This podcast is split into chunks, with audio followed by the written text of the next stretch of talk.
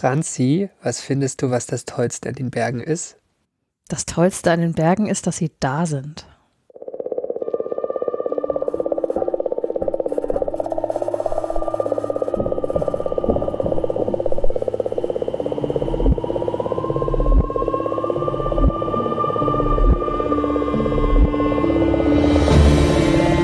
Hallo bei Astrogeo, dem Podcast der Weltraumreporter. Ich bin Franzi Konitzer. Und ich bin Karl Urban. Und wir sind zwei Wissenschaftsjournalisten. Karl ist Geologe, der in seinem Leben definitiv schon zu viele Steine von A nach B geschleppt hat. Und ich bin Astrophysikerin, die immer wieder bemerkt, dass nicht nur im Weltraum der Weg von A nach B selten geradlinig ist. Auch in dieser Folge erzählen wir uns gegenseitig eine Geschichte, die uns entweder die Steine unseres kosmischen Vorgartens eingeflüstert haben oder die wir in den Tiefen und Untiefen des Universums aufgestöbert haben. Genau, Franzi. Und weißt du noch, welche Geschichte ich dir beim letzten Mal erzählt habe? Ja, du hast mir die Geschichte des Erdmagnetfelds erzählt, beziehungsweise seiner Erforschung von 2500 Jahren vom ersten Kompass bis zu dem Moment oder der Zeit, wo man das Erdmagnetfeld einigermaßen verstanden hat und der zweite Zeitpunkt tatsächlich erst erschreckend kurz her ist. Genau, ich habe ausnahmsweise mal keine, keine Reise durch die Erdgeschichte gemacht, sondern durch die Geschichte. also am schönsten fand ich immer noch die Magnetberge. Ja, also, obwohl die ja nur fiktional sind. Aber ja, schön, aber ne? ich, ich, ich möchte mhm. irgendwann mal eine Landkarte haben mit dem, mit dem Magnetfeld, äh, mit, dem, mit dem Magnetberg ganz oben drauf. So, genau. Aber äh, darum geht es dann wahrscheinlich heute nicht in, um den Magnetberg, wobei du hast mich am Anfang der Folge zu Magnetbergen, zu Bergen gefragt. Aber wir sind bei Ausgabe 82. Auch hier ein kleiner Fehlerteufel. Es ist schon Ausgabe 83. Und damit bist du dran, mir eine Geschichte zu erzählen.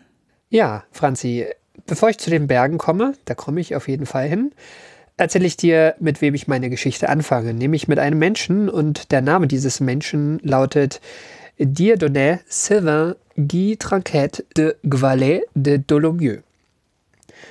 Hast du mal, schon mal von diesem Menschen gehört? Äh, nee. Hat er irgendwas mit den Dolomiten zu tun? Du triffst das Schwarze. Also das, das, das, das, rate ich vom Nachnamen. Gut, und für dich genau. wünsche ich mir, dass du den Namen dieses Menschen für den Rest der Folge nicht noch 20 Mal aussprechen musst. Also Dieudonné Sylvain Guy Tranquet de Gvalet de Dolomieu wird 1750 geboren ich werde schon besser, ne? Mhm. Und wie der Name schon sagt, äh, in eine französische Adelsfamilie. Er ist allerdings Naturforscher, lebt ein relativ schillerndes Leben, wird als solcher von den Wirren der französischen Revolution getroffen, später aber unter Napoleon zum Mineningenieur ernannt und später nach einem Feldzug zeitweise gefangen genommen und erst nach einem Jahr von Napoleon im Rahmen eines Gefangenenaustauschs wieder freigepresst, sozusagen, oder äh, zu, Napoleon bewirkt, dass er rauskommt, genau. Und in dieser Zeit soll er ein Lehrbuch, also in dieser Zeit im Gefängnis soll er ein Lehrbuch geschrieben haben, nämlich die mineralogische Philosophie. Ich habe da nicht reingeguckt, klingt interessant, aber ähm, ja, keine Ahnung, worum es da genau geht.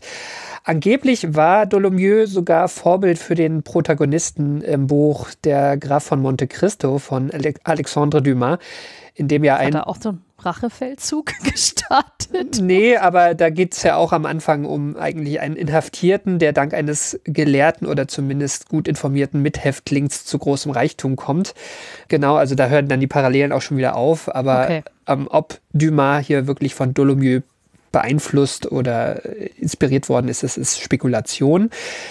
Das Ereignis, wegen dem ich hier mit Dolomieu beginne, ereignet sich schon einige Jahre vorher. Da besucht er die Bergwelt Tirols genauer die Stubaier Alpen in der Nähe von Bozen, was ja im heutigen Südtirol liegt. Vermutlich war das irgendwo in der Nähe vom Brennerpass oder entlang der Etsch, des Etsch-Tals. Und er schreibt von dieser Reise einen ganz kurzen Bericht, in dem er ein Gestein beschreibt. Du hast es ja schon erwähnt. Und die Überschrift dieses kurzen Berichts lautet über eine Art von Kalkgestein, welches nur schwach mit Säure reagiert und Phosphoreszenz beim Anschlagen zeigt. Das ist genau. Das bestimmt, bestimmt wie heiße Semmelnverkauf. Entschuldigung. also SEO optimiert ist das nicht. Nein, definitiv nicht. so werden wir diese Folge leider nicht nennen können. Genau. Und ähm, Dolomieu schreibt weiter, dass dieses Gestein die oberste Bedeckung in den Alpen ausbildet. Und dieses Gestein wird in der Fachwelt zunächst als Perlenspat bezeichnet, weil man darin rhombenförmige, also so längliche Kristalle findet, ähm, die eine etwas gekrümmte Kristallfläche haben. Deswegen erstmal Perlenspat. Und wie gesagt, lösen sich diese Kristalle nur langsam in Säure auf. Das ist deshalb auffällig, denn eigentlich sieht dieses Gestein fast wie Kalkstein aus. Und wenn man Salzsäure auf Kalkstein drauf tropft, schäumt die ziemlich stark. Tatsächlich haben Geologen im Feld häufig ein Fläschchen Salzsäure dabei, weil man damit relativ leicht eben eine grobe Gesteinsbestimmung machen kann und feststellen kann, ob ein Gestein Kalkstein ist. Und was passiert, wenn ich Salzsäure auf meiner Hand auskippe? Ja, das kannst du auch ausprobieren, aber das sagt dir nichts über das Gestein aus. Ähm, genau, und bei diesem Gestein hier, was Dolomieu beschrieben hat, äh, tut sich da nicht nichts, also es braust so ein bisschen. Am besten funktioniert das noch, wenn man zum Beispiel mit einem Geologenhammer ein bisschen entlangritzt an dem Gestein und so ein bisschen Pulver erzeugt. Dann, dann sieht man, dass es ein bisschen braust. Und ich habe damals im ersten Semester in meinem Schotterkurs in der Geologie gelernt, dass man halt auch mit Salzsäure sehr gut Dolomit, um das es hier ja geht, und Kalkstein, normales CaCO3, also Calciumcarbonat, sehr gut unterscheiden kann.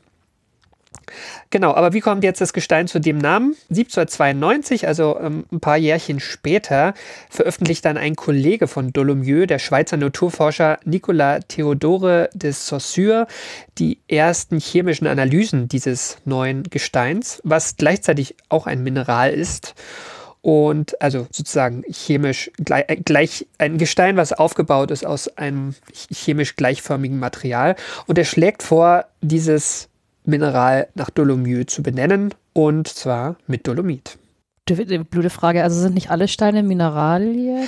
Ja, äh, diese, diese Frage ist völlig berechtigt und äh, auch völlig berechtigt verwirrt sie viele Menschen, was der Unterschied ist. Also es gibt Gesteine, die bestehen nur aus einem Mineral. Das ist zum Beispiel beim Dolomit so, wobei es natürlich auch irgendwelche Verunreinigungen noch und Silikate und mal ein bisschen Sand dazwischen und keine Ahnung aber im Großen und Ganzen besteht es aus dem Mineraldolomit.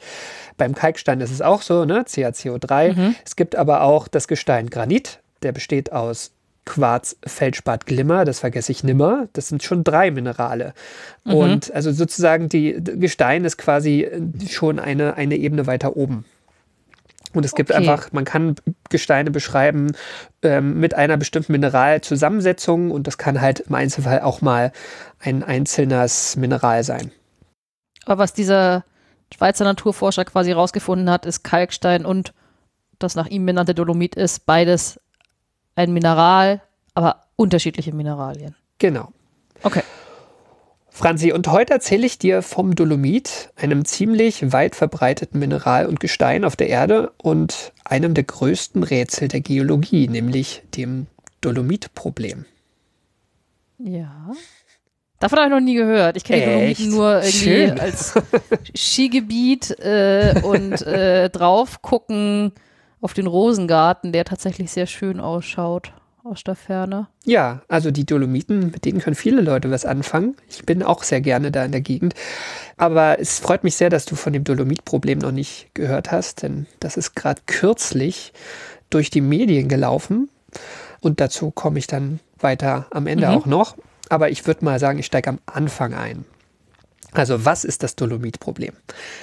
Die eine Seite hatte ich erwähnt. Dolomit ist ein sehr verbreitetes Gestein. Dolomit ist ein Carbonat, also genauso wie Kalkstein. Eigentlich Kalzit, ne? Das Mineral des Kalksteins heißt eigentlich Kalzit.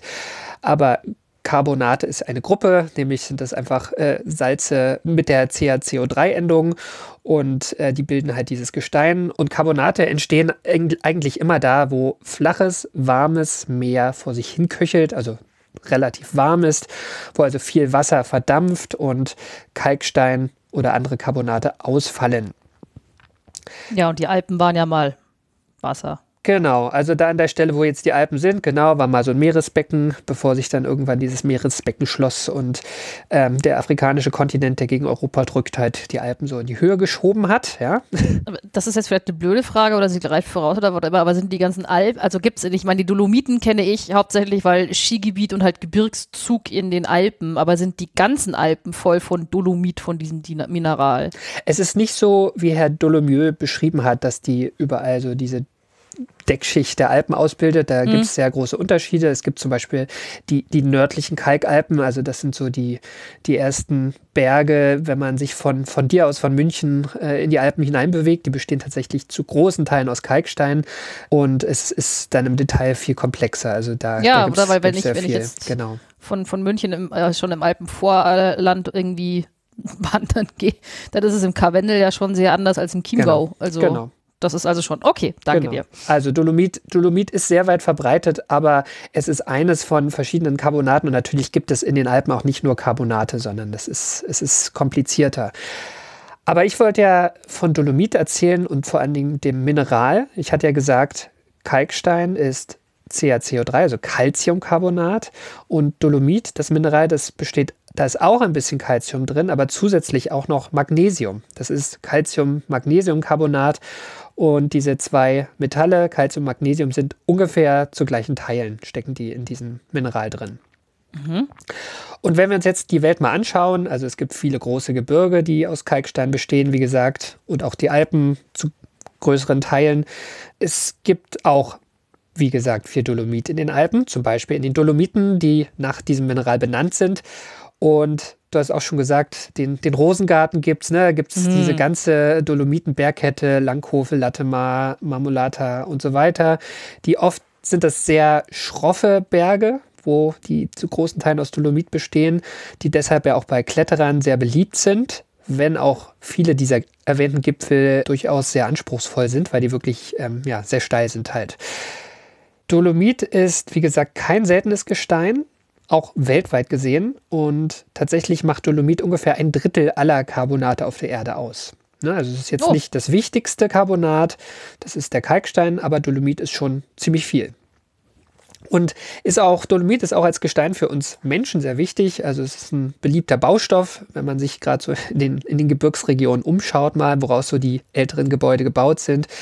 Es bildet aber auch im Untergrund wichtige Grundwasserleiter, weil es als, als Karstgestein, wo sich diese Risse drin ausbilden, sehr viel Wasser aufnehmen kann.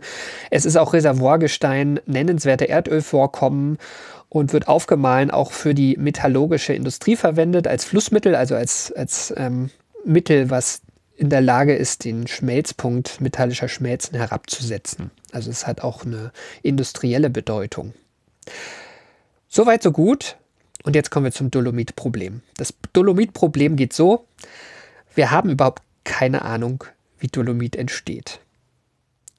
Null oh. Nentje, Niente. Also nach allem, was wir wissen, kann Dolomit in der Natur nicht entstehen. Völlig unmöglich. Für ein Gestein, du das. gerade irgendwas erzählt mit Ausfällen und K. Äh, ja, ja, Moment. Meer, Alpen und so. War das geschummelt oder gilt das nur für Kalkstein? Das gilt jetzt erstmal nur für Kalkstein. Aha warum, warum, das, warum man das glaubt, dass man das nicht erklären kann, dazu komme ich gleich, aber zumindest war man bis ganz vor kurzem so weit, dass man es wirklich nicht erklären kann.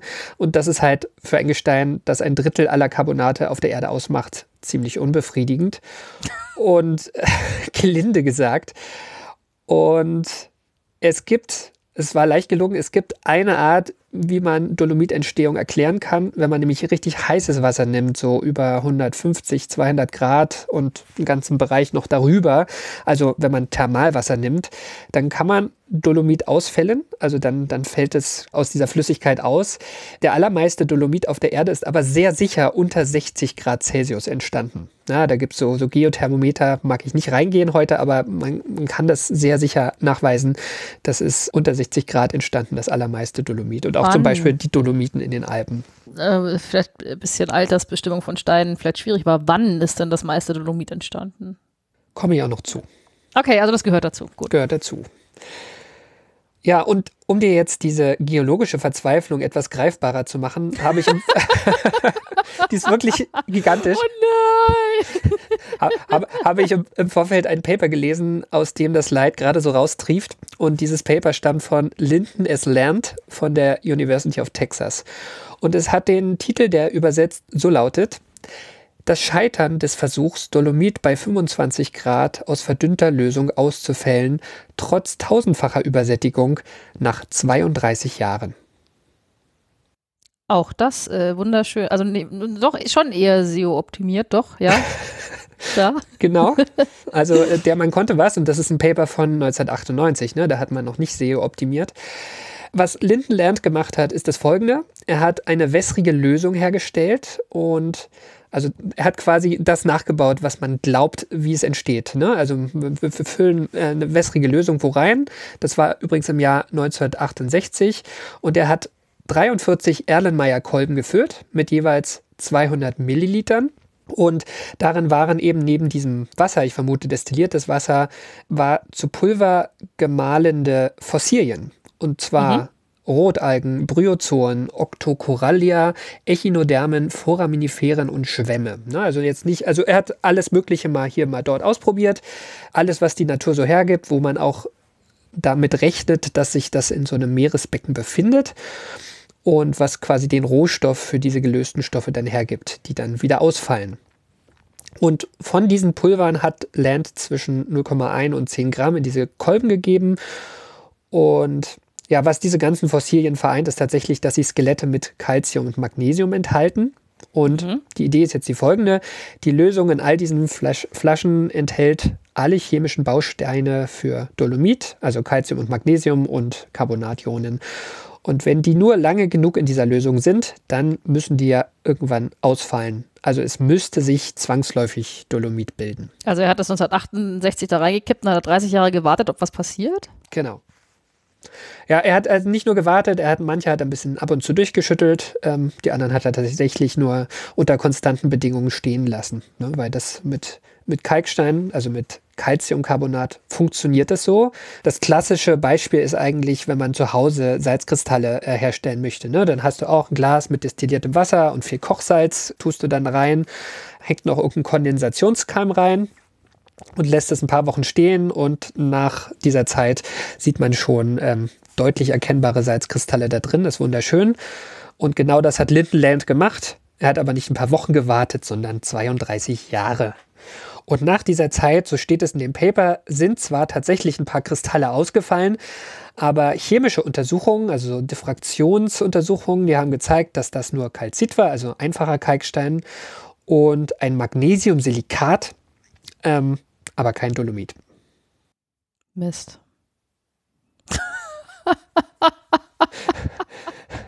und, und er hat sich am Ende auch die, die Lösungen äh, noch genauer angeschaut und also das, was in, in wässriger Lösung noch übrig ist und hat festgestellt, dass da wirklich das Magnesium komplett verbraucht war.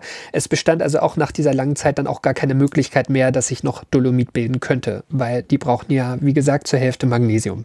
Aber wo, wie war das Magnesium verbraucht? Ja, es haben sich diese ähm, Magnesiumsilikate gebildet. Also es ist einfach. Ah, es hat sich einfach was anderes stattdessen gebildet und damit war kein Magnesium mehr frei, um Dolomit genau. bilden zu können. Okay. Ja, was es auch gibt, Gott, sind, sind, sogenannte ähm, Hochmagnesiumkalzite. Ne? Also das ist auch noch eine Art von Kalkstein, der ein bisschen Magnesium mit einbaut neben dem Calcium, aber es ist nicht diese 50-50-Konstellation und deswegen ist es auch kein Dolomitkristall. Also der Kristall ist dann e-, einfach ein Kalksteinkristall. Okay, also Sachen reinkippen und warten äh, ergibt einen Satz mit X.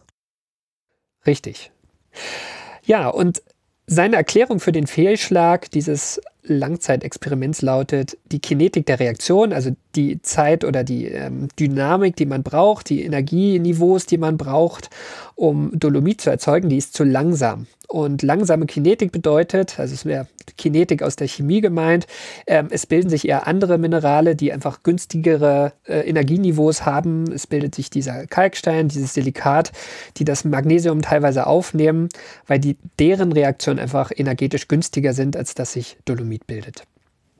Was für Lindenland bedeutete, Experimente aus 32 Jahren waren für die Katz oder waren nur für ein negatives Ergebnis gut, was ja auch einen hohen wissenschaftlichen Wert hat. Allerdings steht in der Danksagung des Papers folgender Satz. The University of Texas deserves thanks for all the electricity I've wasted on these experiments. Ich kann ihm ja nur hoffen, dass er zu dem Zeitpunkt schon, eine unbefristete Anstellung Stell dir mal vor, du musst alle zwei Jahre lang einen Forschungsantrag äh, wieder ausfüllen für, aber ich will die Reagenzgläser stehen lassen. Äh, die Erlenmeyer-Kolben. Oh. Okay, also. Ja, also für ihn war es keine, warten und ein bisschen schütteln bringt nichts. keine einfache Zeit. Ähm, ich habe nicht rausgefunden, ob der Mann noch lebt. Ähm, möglicherweise blickt er da mittlerweile anders drauf. Dieses Paper ist auf jeden Fall 1998 erschienen. Und wie ging es danach weiter mit dem Dolomit-Problem? Die Verzweiflung war weiterhin groß, vor allem weil es noch eine andere Merkwürdigkeit gab. Die meisten Dolomite, die man auf der Erde findet, jetzt kommen wir zum Alter, sind nämlich 100 Millionen Jahre alt oder älter. Und geologisch frischen Dolomit, also was ähm, in jüngerer Zeit entstanden ist, findet man fast nicht. Also es, Ah. gibt, es gibt tatsächlich ein paar Funde aus dem Holozän, also aus den letzten 12.000 Jahren, aber dabei handelt es sich meist um sogenannte ungeordnete Dolomite, in denen auch noch sehr viele Verunreinigungen drin stecken und das Verhältnis von Calcium zu Magnesium sehr ziemlich schief ist, während ältere Gesteine, ältere Dolomite dagegen sehr gut geordnete Dolomite sind. Ne? Also das, was wir ähm, zum Beispiel in den Alpen finden. Und um klarzumachen, was ein reiner, echter Dolomit ist, müssen wir jetzt ein ganz kleines bisschen Kristallographie machen. Kein Problem. Und Franzi, du kannst mir dabei helfen. Du kennst ja Okay. sicher diese, diese Suchbilder aus den Rätselheften für Kinder. Links und rechts ist Donald Duck und es gibt aber zehn feine Unterschiede. Die Mütze sitzt schief, ein Knopf hat die falsche Farbe und so weiter. Ich glaube, ich habe noch nie in meinem ganzen Leben so ein Rätsel fertig gemacht. Ich habe immer nach drei irgendwie den Nerv verloren und aufgehört. Dann Aber gut, ich, die- gebe mir Mühe. Ich halte für dich durch heute, Karl. Dann, dann bist du jetzt die perfekte Kandidatin. Ähm, Ich bekomme was zu sehen. Das ist Premiere bei AstroGeo. Genau. Ich, ich, ich krieg was zu sehen. Also ich sehe, oh weh, ähm, Punkte in einem Gitter. Die roten Punkte sind Calcium.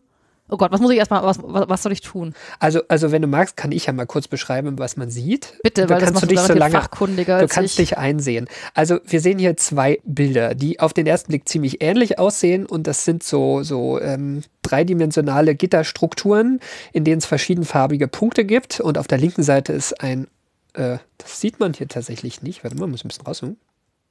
Ah nee, steht nur in der Unterschrift. Also auf der linken Seite ist ein Kalzitkristall, also normaler Kalkstein. Auf der rechten Seite ist ein Dolomitkristall. Und genau, man sieht auch diese, diese rompenförmige Form da so ein bisschen eingepasst, wobei das nicht mit den Molekülpunkten nicht ganz übereinstimmt. Aber man, die Legende sagt, es gibt Calcium, Magnesium, Carbon, also Kohlenstoff und Sauerstoff. Und äh, Ah, und ich sehe, obwohl es eigentlich eine Frechheit ist, dass sie Magnesium und Carbon ist, das Magnesium ist dunkelblau und Carbon oh ist, ja, ist schwer zu schwarz. unterscheiden. Das Mhm. ist kaum zu sehen, aber in dem Dolomit äh, bilde ich mir ein, sehe ich ein paar Magnesium-Bömpelchen und die entsprechen zum Beispiel in dem Kalkstein eher Calcium. Mhm. Genau. Ja. Genau, die tatsächlich, ja, tatsächlich sind, glaube ich, sind alle Magnesiumteilchen von dem, Mag äh, von dem Dolomit sind entsprechend im Kalkstein dem äh, weiteren Calciumteilchen. Es gibt im, im Dolomit auf der rechten Seite gibt es auch orangene Calciumteilchen. Genau, aber eben, aber, aber eben auch diese blauen Magnesiumteilchen und äh, bei, dem, bei dem Kalkstein sind, so wie ich das auf den ersten Blick sehe, alles, was beim Dolomit blau ist, also Magnesium, ist da zusätzlich noch Calcium. Also insgesamt ist mehr Calcium drin. Genau, es ist, man, man sieht genau, man sieht ja auch diese 50-50 und ähm, Verteilung, ne? also es ist ungefähr die Hälfte ersetzt. Und ähm, was man in dieser Darstellung sieht, weil da ist noch so ein, ähm, so ein rechteckiger Quader um diese, um diese Einheitszelle, sagt man, also um diesen, diese Kristallform äh, angeordnet, sieht man, dass sich die, dass es so Ebenen gibt. Also es gibt eine Calcium-Ebene, dann eine Magnesium-Ebene, dann wieder eine Calcium-Ebene, also von oben nach unten. Das Ja. wechselt sich ab. Das heißt, äh, der Dolomit ist so eine Art Magnesium-Calcium-Zebra. Ja, Also und, so der Kalk, gestreift. und der Kalkstein daneben ist einfach alles Calcium-Ebenen. Genau. Calcium, Calcium, Calcium, Genau. Calcium. So, so, und das ist eigentlich auch der einzige Unterschied. Bedingt so ein bisschen, dass die, es ist hier glaube ich nicht eingezeichnet, aber dass manche der, der Winkel im Kristall so ein bisschen anders sind. Ähm, also, dass die, die Kristallform minimal unterschiedlich ist, was ja dann auch die Reaktion mit der Salzsäure wahrscheinlich ein bisschen beeinflusst. Hm. Mache ich das irgendwie, wie finde ich die Kristallstruktur raus? Irgendwie Röntgendiffraktion oder, oder, ja, oder, oder? sowas. Ja, Genau, okay. genau. Ja, also, äh, ja, Bilder im Podcast sind nicht so einfach, aber wenn man sie beschreiben kann, geht's. ja, also Zebra, ne, also man kann auch sagen, der Kalzitkristall, der Kalkstein ist ein einfarbiger Esel und der Dolomitkristall ein Zebra mit Streifen aus Calcium und Magnesium.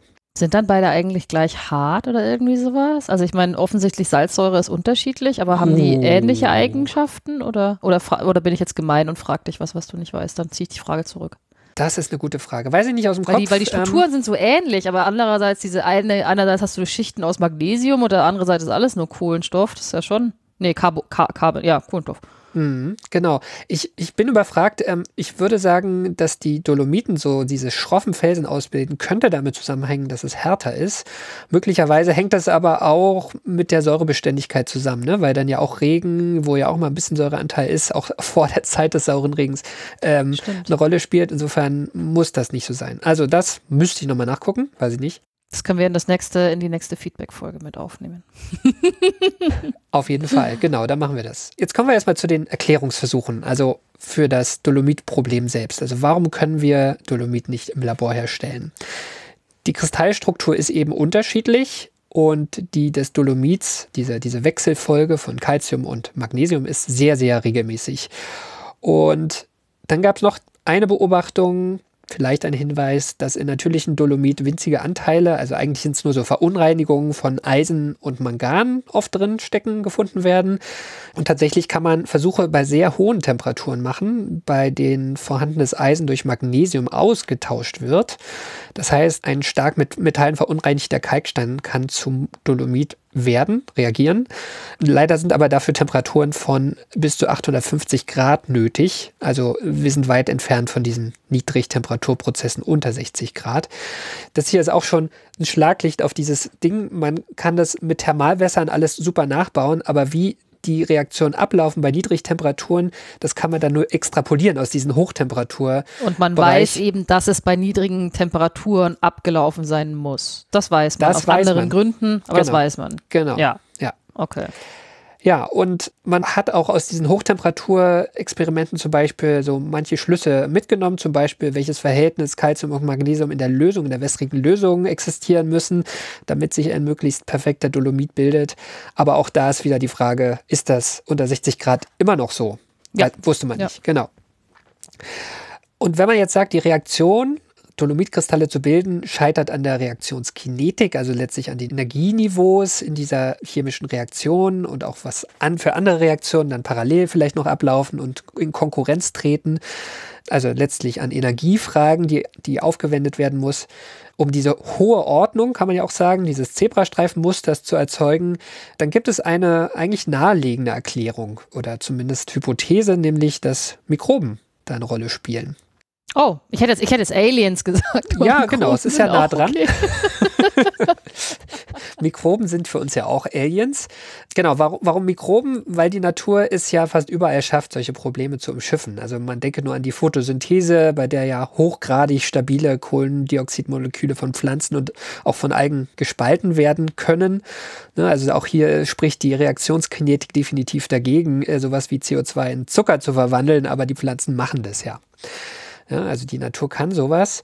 Deswegen gab es seit den 90er Jahren Spekulationen und auch ernstzunehmende Versuche, das Dolomitproblem mit Mikroorganismen zu lösen. Also da gab es zum Beispiel schon 1995 eine Studie, in der stand, dass es gelungen sei, Dolomit bei Raumtemperatur mit Hilfe von Sulfat reduzierenden Bakterien zu erzeugen. Diese Studie hat allerdings ein paar ganz grundlegende Mängel. Das ist so erst im Laufe der Jahre rausgekommen. Zum Beispiel wird darin der erzeugte Dolomit mit Hilfe von Röntgenbeugung nachgewiesen, aber das Beugungsmuster, das in diesem Paper auch äh, abgedruckt ist, das ja durch diese verschiedenen Kristallflächen dieses äh, Kristalls entsteht, das passt überhaupt nicht zur Form des Dolomitkristalls. Gefunden. Und in einer kritischen Bestandaufnahme von 2015, also 20 Jahre später, steht, was auch immer die da gemessen haben, es war kein Dolomit. Möglicherweise okay. war es Phosphat. Und dazu passt, dass 2011 eine Gruppe, eine andere Gruppe versucht hat, dieses Experiment von 1995 mit den gleichen sulfatreduzierenden Bakterien nachzumachen und gescheitert ist. Also keine Reproduktion möglich, was Richtig. ist. Da haben wir wieder das große Übel der Wissenschaft, ja. ja. ja. Wie groß ist jetzt eigentlich dieses, äh, dieses Dolomit-Problem auch eins, während, über was du zum, während deines Studiums erfahren hast? Ja, genau. Ja? Das war ja damals noch, noch also ich verrate, aber da war ja damals noch ungelöst dann eigentlich. Ne? Genau, also ich ja. habe 2005 bis 2010 studiert, da war es noch ja. ungelöst. Dieses Review von 2015 ist ganz interessant. Die gucken sich nämlich ganze neun Studien an, in denen angeblich Dolomit im Beisein von Mikroben entstanden sein soll. Und da heißt es, jetzt ein übersetztes Zitat aus diesem Paper, in allen untersuchten Fällen, in denen Synthese von Dolomit unter Umgebungsbedingungen, also Raumtemperatur, ja. durch mikrobielle Katalyse behauptet wird, sind die XRD-Daten, also die Röntgenbeugungsdaten, entweder nicht vorhanden, also sie sind einfach nicht im Paper mit drin. Die Daten sind zweideutig oder die Daten deuten darauf hin, dass magnesiumreicher Calcit und nicht Dolomit synthetisiert wurde. Okay. Okay. Tja. Ja, es gibt noch ein paar andere Hinweise, zum Beispiel, dass sich verschiedene Kalksteinsorten zu Dolomit umwandeln können. Ne? Also, dass wir erst einen Kalkstein haben und der im Laufe der geologischen Zeit umgewandelt wird. Das, die Geologen sprechen auch von Diagenese, also wenn ein Sedimentgestein entsteht und so langsam überdeckt wird von anderem Sedimentgestein, wandert es so ein bisschen in die Tiefe, wird ein bisschen wärmer, es entsteht ein höherer Druck, aber jetzt noch nicht diese extrem Hochtemperaturbedingungen. Und da kann es sein, vielleicht, dass, dass der Dolomit umgewandelt wird. Aber auch da hat man wieder das Problem, unter 60 Grad wird es tatsächlich schwierig, da die Reaktion zu finden. Also hat man, hat man noch nicht gefunden. Also es ist auch nur eine okay. Hypothese, die ja. nicht belegt ist. Und mit diesen Aussagen endet dann auch dieses Review von 2015. Das Rätsel war weiter ungelöst. Und zwar bis in die jüngste, bis in die allerjüngste Vergangenheit. Oh Gott, ich habe einen wissenschaftlichen Breakthrough verpasst. Okay. Ja, ja. Und es ist auch nicht schlimm, weil es ist wirklich nicht lange her, denn äh, Franzi, hier könnte diese Geschichte enden. Das Dolomit-Problem mhm. war seit Jahren auf meiner Liste von, von Ast für Astrogeo. Aber sie endet nicht, denn wie gesagt, es erschien ein Paper und zwar am 24. November 2023. Oh, also, okay, okay, okay, okay. Also. Zum Zeitpunkt dieser Aufnahme, wir nehmen diese Folge schon Mitte Dezember auf. Ihr hört sie erst im Januar 24, aber es ist jetzt Zeitpunkt, vom Zeitpunkt dieser Aufnahme wenige Wochen entfernt. Da erschien ein Paper im Magazin Science und zwar mit einem etwas verwirrenden Titel. Da steht nämlich drin: Dissolution enables Dolomite crystal growth near ambient conditions. Dissolution. Also, also, also, übersetzt Auflösung, genau. Auflösung ermöglicht Dolomitkristallwachstum bei Umgebungstemperatur oder nahe Umgebungsbedingungen. Und da stecken zwei Sachen drin. Also es wachsen Dolomitkristalle bei Umgebungsbedingungen oder nah dran. Und das hat tatsächlich noch niemand geschafft, aber verwirrend finde ich, ist hier, ähm, dass es was mit Auflösung zu tun hat, wo wir doch eigentlich über Kristallwachstum sprechen wollen. Ja, und Kristallwachstum heißt es, dass es trotzdem irgendwie ausfällt in irgendeiner Pansche drin? Oder, aber gut, das, das erzählst du mir jetzt wahrscheinlich. Genau, äh, genau. Darüber möchte ich jetzt reden, weil dieses Paper ist wirklich hochgradig spannend. Also das hat, hat großen Spaß gemacht, es zu lesen. Wir, wir reden ja immer über Gefühle. Wie hast du dich gefühlt in dem Moment, als du wahrscheinlich auf die Pressemitteilung von Science geklickt hast und das gesehen hast? Naja, Oder schon, schon so, so ähnlich, wie, wie du dich wahrscheinlich bei den ersten Gravitationswellen gefühlt, gefühlt hast. Würde ich sagen. Da hatte ich, da hatte ich Urlaub. oh. ja, also das ist, ist schon, ich würde sagen, was, was Besonderes für, für die Geologen. Also wir, wir gucken da mal rein, was, was, was da dran ist an diesem Paper.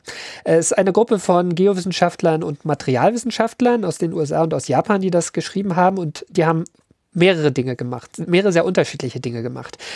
Zuerst haben sie das Problem sehr ausführlich analysiert und zwar auch auf eine Weise, mit der man das bis jetzt nicht gemacht hat. Und zwar haben sie erstmal die Literatur sich angeguckt und folgenden Gedankengang daraus abgeleitet, nämlich, dass man beim Kristallwachstum ja zwei Dinge braucht. Also man braucht diesen Kristallisationskeim, ne, dem ich zu mhm. Hause in, meinen Salz, in meine Salzlösung hänge, also da, wo der Kristall anfängt zu wachsen. Und dann brauchen wir diese Wachstumsphase selbst, ja, wo der Kristall dann über einen gewissen Zeitraum einfach nur an Größe zunimmt ähm, und einfach an seinen Grenzen sozusagen diese, diese Ionen ausfallen. Und die Literatur zum Dolomitproblem sagt das folgende: Am Kristallisationskeim liegt es nicht. Also das also kann man wohl sagen. Man das kriegt ja. man hin, genau. Also den Dolomitkristall reinhängen, das sollte eigentlich schon anfangen zu wachsen, aber es hört immer sofort auf. Ja, es sind dann irgendwie einzelne Lagen und dann ist, dann ist vorbei. Das wusste man. Also diese Anwachsphase ist das Problem. Und das heißt, sie müssen sich um diese Anwachsphase kümmern. Und die wollten sie ganz genau verstehen. Und dann haben sie was gemacht, äh, was wohl auch tatsächlich ziemlich neu ist. Und zwar haben sie ein Computermodell gebaut. Ein Modell, das auf molekularer Ebene das Kristallwachstum rekonstruiert. Zitat, mit den quantenmechanisch begründeten Energieniveaus, die dafür erreicht werden müssen. Und das alles dann simuliert über geologische Zeiträume. Mhm. Aber keine quantenmechanischen Simulationen, weil da wird es ja ewig brauchen. Also äh, Sie sagen, es ist eine kinetische Monte Carlo Simulation, des Stufenrandwachstums auf einer Dolomit-Einheitszelle mit der Größe 6 mal 6 Nanometer. Also okay, okay, sehr, okay, sehr klein. Also quantenmechanisch begründet, aber keine quantenmechanisch. Ja, wahrscheinlich, ja, genau. Ja. genau. Ja, aber sie mussten sozusagen diese, diese Energieniveaus im Detail einfach nachbilden. Und ich kenne mich in diesem Bereich der, der Simulation auch nicht aus, aber von dem, was ich über dieses Paper gelesen habe, ist es relativ State of the Art. Also was, mhm. was sie da gemacht haben. Die haben auch alles auf Effizienz getrimmt, dass sie da wirklich sehr lange Zeiträume simulieren können.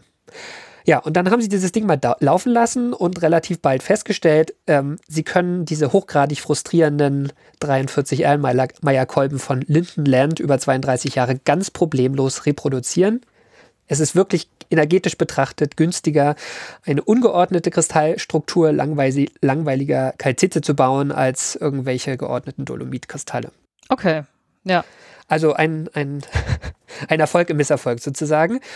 Und äh, was Sie auch beobachten, es können sich am Anfang, also nachdem das alles angefangen hat, dieser Prozess, können sich tatsächlich ein paar mikroskopische Dolomitkristalle bilden, aber schon nach einer Atomlage ist meistens Schluss.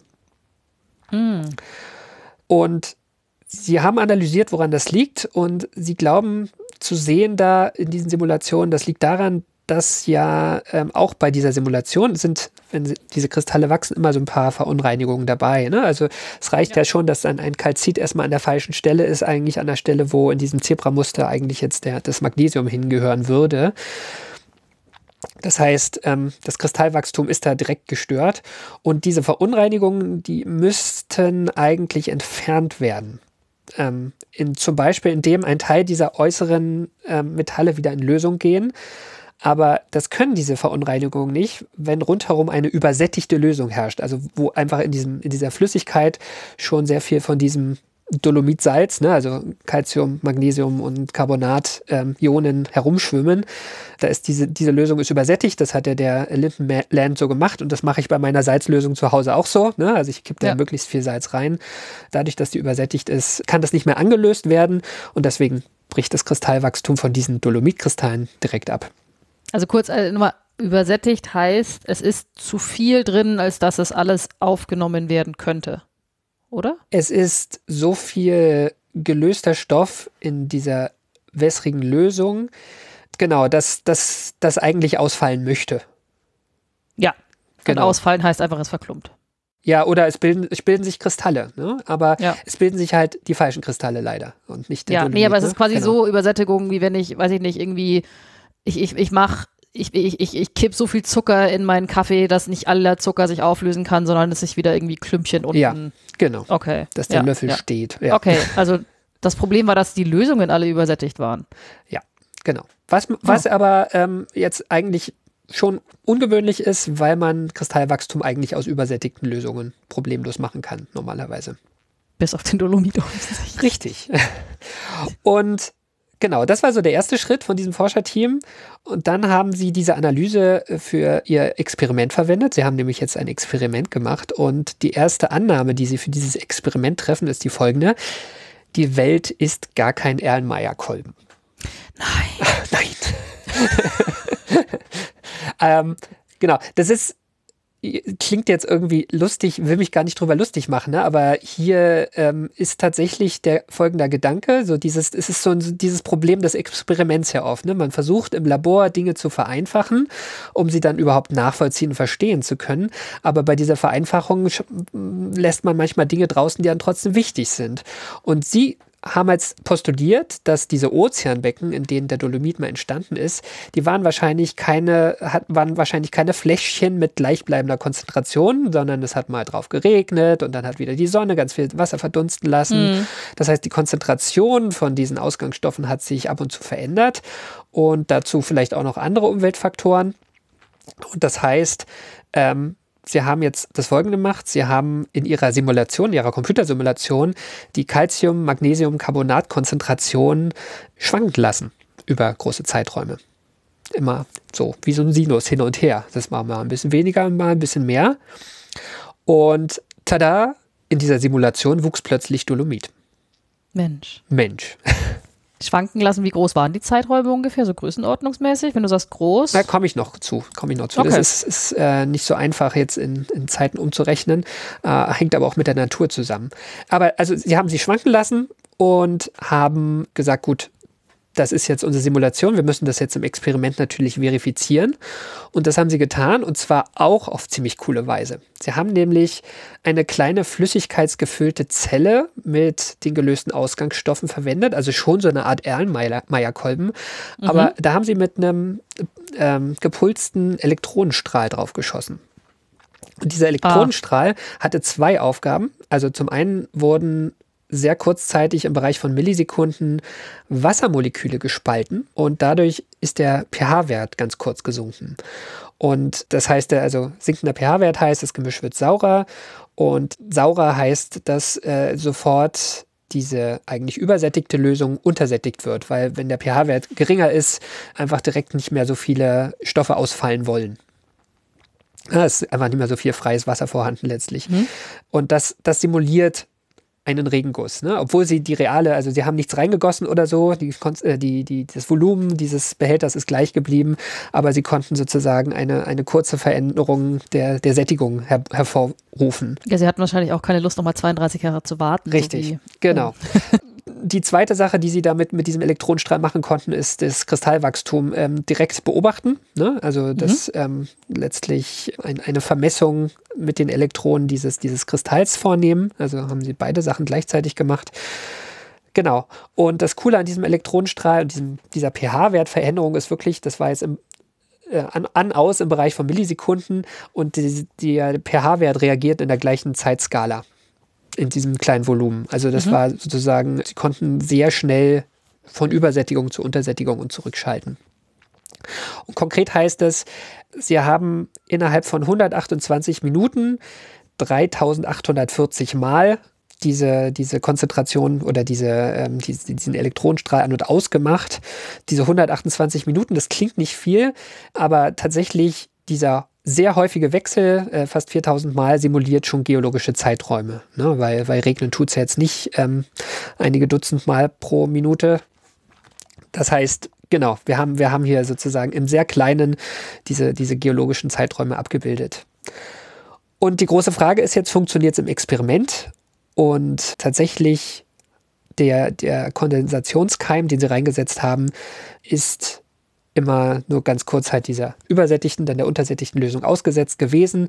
Und tatsächlich haben sie direkt gesehen, es bilden sich mehrere Lagen Dolomitkristalle auf diesem Keim. Hurra! Und wie das funktioniert, das, das haben sie sich, das hatte ich ja auch schon angerissen. Also die, die, die Idee ist halt, eine übersättigte Lösung führt zum Ausfällen einer Lage, dann ja. sind diese Verunreinigungen drin, dann die Untersättigung führt wieder, dass die Verunreinigungen verschwinden, weil die nicht so stabil gebunden sind. Also Verunreinigungen quasi Calcium oder irgendwas genau, anderes anstatt irgendwas, Magnesium. Irgendwas, ja. was nicht in diesen Dolomitkristall reinführt, äh, genau, und die sind deswegen nicht so stark gebunden. Dann wird die Oberfläche dadurch aber gesäubert, wenn die verschwinden. Du hast eine saubere Dolomitoberfläche und auf die kann sich dann, wenn die Lösung wieder übersättigt ist, wieder eine neue Lage anbilden und dieses schöne Zebramuster kann ganz ordentlich immer weiter wachsen. Und tatsächlich braucht es ungefähr zehn Zyklen von über zu untersättigter Lösung und zurück, um, um eine Kristallschicht Dolomit wachsen zu lassen. Ne? Und da sind wir wirklich noch im Nanometerbereich.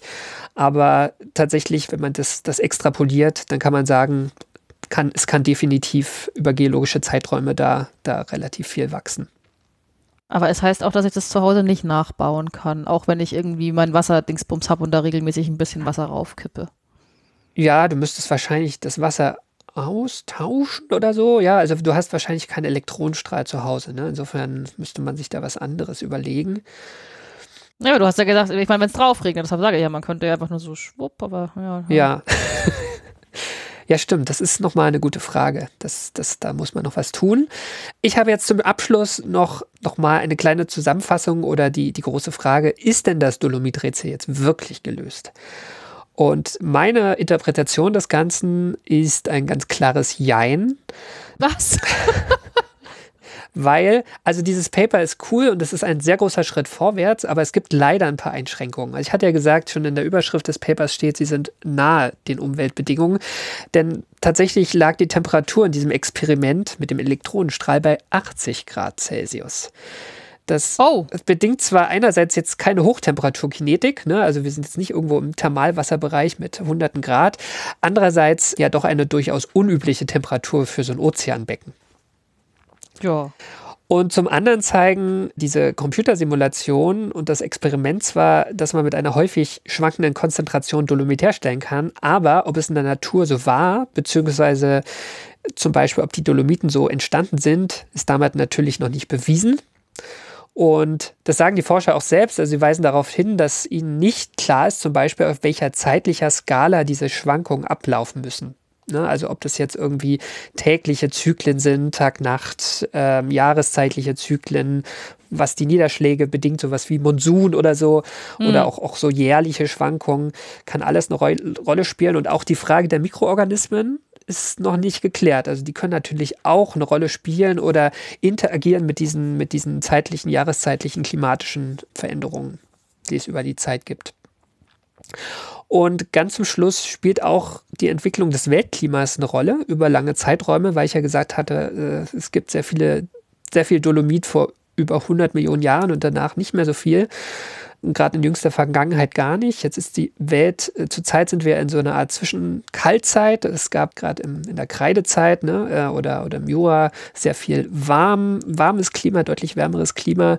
Also das, das spielt alles eine Rolle. Vielleicht sind auch ähm, so, so Superkontinentzyklen, die Bewegung der Kontinente, das, das könnte da alles noch reinspielen. Und ich glaube, das ist jetzt, dieses Paper ist jetzt einfach mal ein guter Startpunkt nochmal äh, sich die Gesteine im Detail anzugucken und zu ja. gucken, wie man das miteinander vereinbaren kann. Ha. Ha. Ja, Franzi, aber das war meine Geschichte über eines der größten Rätsel der Geowissenschaften, das Jahrzehnte der Forschung, frustrierende Experimente und viel verschwendete Energie brauchte, bevor endlich eine plausible Erklärung gefunden wurde. Danke dir. Ich habe so viele Fragen. Sehr schön. Der Geologietrottel sagt also, auf dem Mars gibt es weder Kalkstein noch Dolomit. Ja, auf dem Mars ja. hat man noch kein Carbonat gefunden, soweit ich weiß. Und ja. man hat auf der ganzen Erde noch kein Dolomit gefunden, was älter als 100.000 Jahre alt ist. Also geht man denn davon aus, dass es in der Erdvergangenheit äh. entstanden ist und nur nicht mehr gesehen wird? Nein, nein, nein, nein, anders. Es ist andersrum. Es, es gibt sehr viel Dolomit, was älter ist als 100 Millionen Jahre.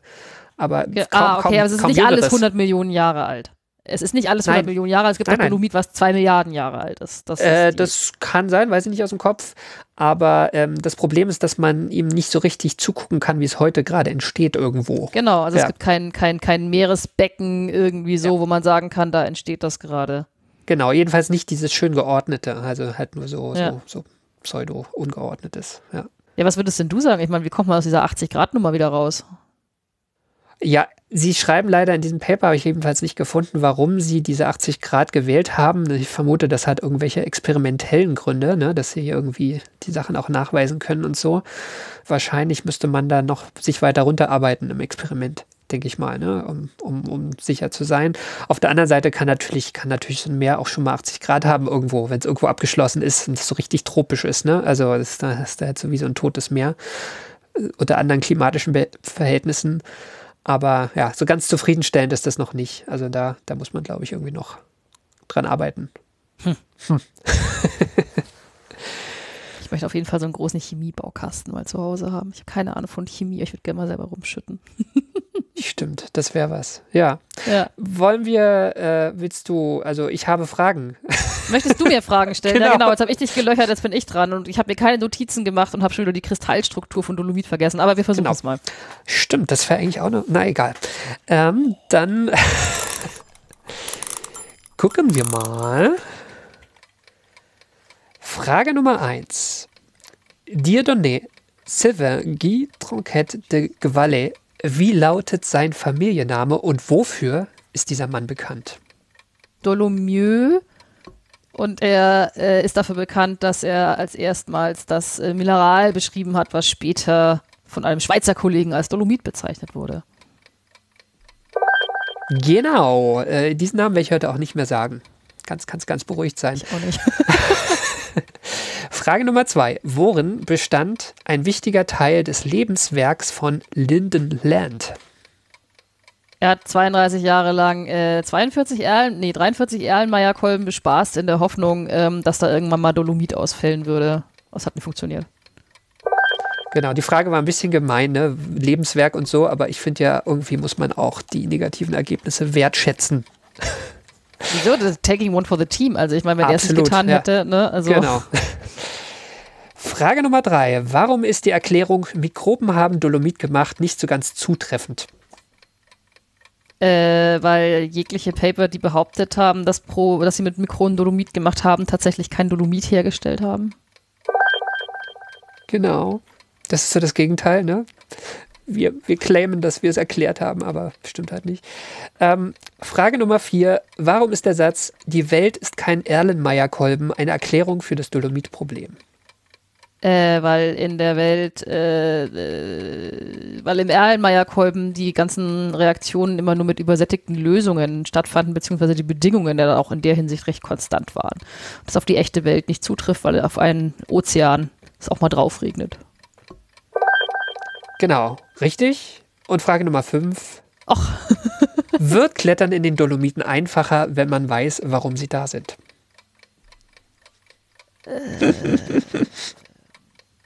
Ich bin an den drei Zinnen nur mal dran vorbeigelaufen. Also ich, ich hätte jetzt so oder so keine große Lust, da irgendwie die Direttissima hochzunehmen.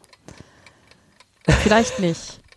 Vielleicht nicht. Nein, ich würde sagen, nein, es wird nicht einfacher. Das muss jetzt sein, es tut mir leid. Das ist okay. Ich hätte jetzt gedacht, du bist voll die Bergsteigerin, Franzi.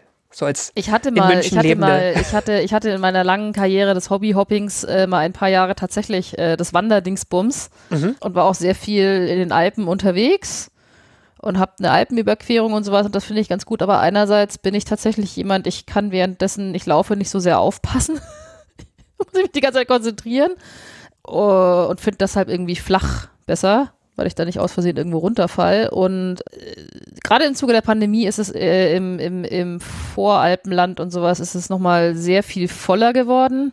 Mir ist da einfach zu viel los. Das ist wahr. Und wenn man- das ist mir auch Und wenn man von München aus einfach in den Norden fährt, da ist genauso schön und da ist kein Mensch. Von daher, ja, Geheimtipp Altmühltal. Ja, ja genau. Ja, aber nicht weiter sagen. Ja, genau, nicht weiter sagen. Ah ja, dann danke ich dir für diese Geschichte, Karl. Finde ich mega. Ich finde es ja schön, dass wir dann, äh, ich, ich, ich in meiner letzten Geschichte oder vorletzten Geschichte über die fehlenden Sonnenneutrinos ein gelöstes Problem der Astrophysik und du jetzt ein gelöstes Problem der Geologie. Also hoffentlich gelöst, weitgehend gelöst. Ein gelöstes Problem, wo Auflösung die Lösung war, ne? Ja, eben. Ich stelle stell mir immer noch geologische, ge geologisch statt Chemiebaukästen, so geologische Baukästen vor. So, hier ist ein Fläschchen, warten Sie 500.000 Jahre. Ja. exactly to scale. Mama, ich kann mein Zimmer noch nicht aufräumen. Warte noch Ja, fünf eben. Millionen Jahre. Also für alle sollten uns Kinder oder Eltern da draußen anhören. Ihr wisst, was euch erwartet. Dann haben wir es für heute, oder? Jawohl. Dann haben wir es für heute. Dann kann ich sagen, dann war sie das, die 83. Ausgabe von AstroGeo. Wir danken allen, die unsere Arbeit unterstützen. Das sind die regelmäßigen AbonnentInnen der Riff Reporter. Die Riff Reporter sind eine Genossenschaft von über 100 freien und unabhängigen Journalistinnen und Journalisten, die zu vielen relevanten Themen arbeiten. Alles frei von Werbung und Trackern. Außer für geologische Chemiebaukästen vielleicht, aber ja. Genau. Und Eben dort bei den Riff-Reportern könnt ihr auch den Weltraumreport bestellen, unser Newsletter. Und in dem informieren wir euch über alle neuen Folgen von AstroGeo, also von diesem Podcast, aber auch andere Astrotexte, die wir dort veröffentlichen. Und dieser Newsletter kostet euch nichts. Wir danken auch allen, die diesen Podcast direkt unterstützen. Eure Beiträge helfen uns schon, die Fixkosten dieses Podcasts zu decken, aber leider noch nicht mehr. Und wir freuen uns deshalb über eure Unterstützung auf Steady oder über direkte Überweisungen. Alle Möglichkeiten, uns finanziell zu unterstützen, findet ihr auf unserer Website astrogeo.de. Und wenn euch die Folge gefallen hat, hinterlasst uns doch gerne einen freundlichen Kommentar oder eine Bewertung bei Apple Podcasts, bei Spotify, direkt auf unserer Webseite oder wo auch immer ihr diesen Podcast hört. Ihr könnt uns auch Feedback oder Ideen für neue Themen schicken, zum Beispiel auf Mastodon. Da findet ihr uns als astro-geo.chaos.social oder ihr könnt uns eine E-Mail schreiben an redaktion.astrogeo.de. Und zuletzt danken wir euch fürs Zuhören. Wir sagen Tschüss. Glück auf! Und Ad Astra. Bis zum nächsten Mal. À tous de DDO, attention pour les deux comptes finales. 10, 9, 8, 7, 6, 5, 4, 3, 2, unité, top. The James Webb Space Telescope has now arrived at its final destination. And this is the first ever image of a black hole. The lander may have lifted off again. Sky crane is started. So maybe today we didn't just land once, we even landed twice. Touchdown confirmed.